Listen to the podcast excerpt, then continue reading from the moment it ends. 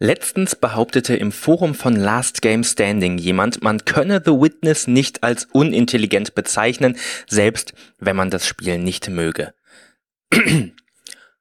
Watch me. Das geniale Geniespiel The Witness, erfunden vom genialen Genie Jonathan Braid, erschien 2016 und gilt als genialer Geniestreich im Bereich der ähm, im Bereich der Bahnhofs-Buchhandlungs-Puzzlebuch-Games.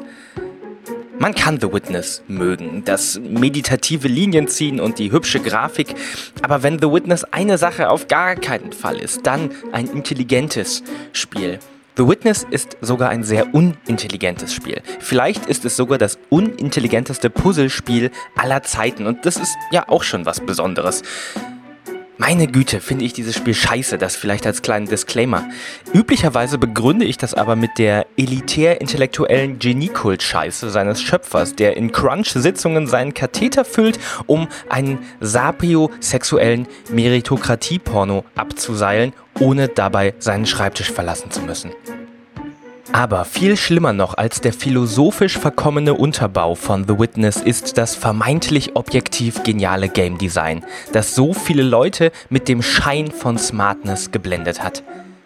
Das als Myst Escape Room getarnte Sudoku-Heft besteht zu 90% aus Tutorials, weil die Logik der Rätsel weder konsistent noch selbsterklärend ist. Diese Tutorials lehren wie ein Oberlehrer aus den 40ern, knallt bei einem Fehler den Zeigestock aufs Pult und löscht bei einer falschen Antwort gleich die letzten vier richtigen Lösungen mit, als würde es lateinische Deklinationen mit Fingerprügelpädagogik abfragen. Aber das muss das Spiel ja auch, denn es muss den Spieler bestrafen, wenn er sich nicht astrein an die Logik des allmächtigen Schöpfers hält und den einen richtigen Weg wählt, weil sonst auffallen würde, dass das zugrunde liegende Puzzlesystem so stumpf und in Masse statt clever Klasse hingecrunched ist, dass man sich ebenso stumpf einfach selbst zur Lösung durchcrunchen könnte, ohne überhaupt darüber nachzudenken. Und deshalb schmeißt das Spiel gegen Ende auch nicht immer cleverere Rätsel auf den Spieler, sondern kleistert irgendwelches Gedöns in den Weg dieser Rätsel, dass man nur die Hälfte der Rätsel überhaupt sehen kann. Wenn die Cleverness-Grenze nämlich schon nach 15 Minuten Tutorial erreicht ist, ist Ablenkung halt die einzige Möglichkeit, das Spiel noch schwerer zu machen. Das ist irgendwie aber auch ganz angenehm, weil dann muss ich mir den Scheiß immerhin nicht mehr ansehen.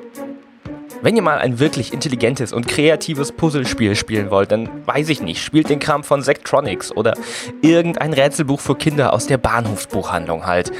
Müht euch nicht mit einem Spiel ab, das euch dumm findet und das nur die Intelligenz und Kreativität seines Schöpfers in perlenweißen Marmor prügeln will.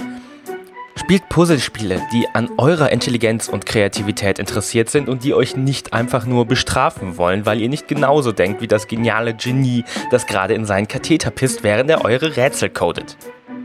Seid smart. Sagt Nein zu The Witness.